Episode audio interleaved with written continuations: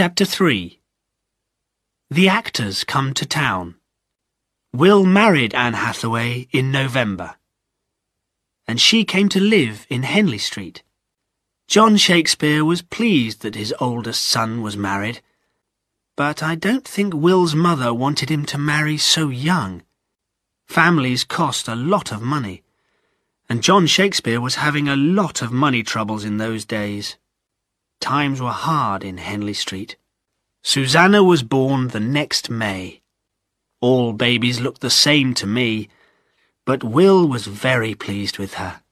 Look, Toby, she's got my eyes, he said happily. She's going to be as beautiful as the Queen of Egypt, and as clever as King Solomon. Oh, yes, I said. All parents talk like that about their children. I don't believe a word of it. I didn't see much of Will's wife. I knew she didn't like me. To her, I was one of Will's wild friends, who got him into trouble. She came from a very serious Puritan family. Lots of church going, and no singing or dancing. Soon there was another baby on the way and one evening in February 1585, I hurried round to Henley Street to hear the news. Will's sister, Joan, opened the door, and then Will came running down the stairs. It's two of them, he said. Twins, a girl and a boy. Isn't that wonderful? Will had some good friends, Hamnet and Judith Sadler, and he called the twins after them. John Shakespeare was very pleased to have his first grandson, and everyone was happy. For a while. Will and I still went around together when we could. He was still reading and writing, and soon I could see a change in him. He was twenty-three now, and he was not happy with his life. Stratford's too small, Toby, he said.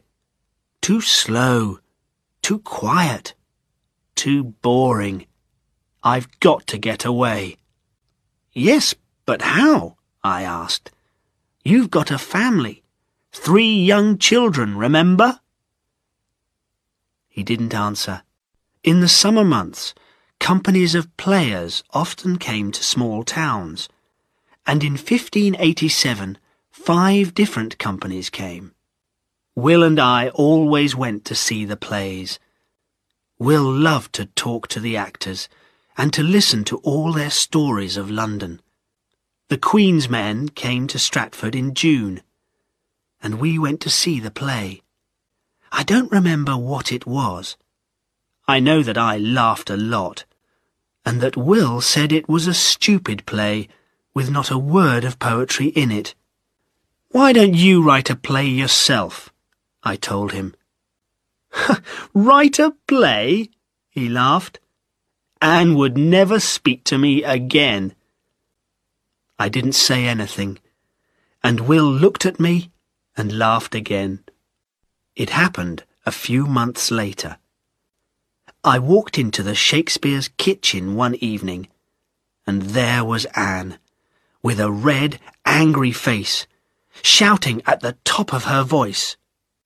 How can you do this to me? And what about the children?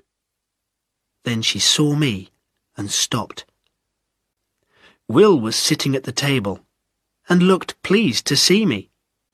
I've told Anne, he said quietly, that I'm going to live in London. I want to be an actor and to write plays if I can. Plays? screamed Anne. Acting! Actors are dirty, wicked people. They're all thieves and criminals. They drink all day and they never go to church. Don't be stupid, Anne. You know that's not true. Listen, I'll come home when I can, but I must go to London. I can't do anything in Stratford. He looked at me across the room. Are you coming with me, Toby? How soon can we start? I said.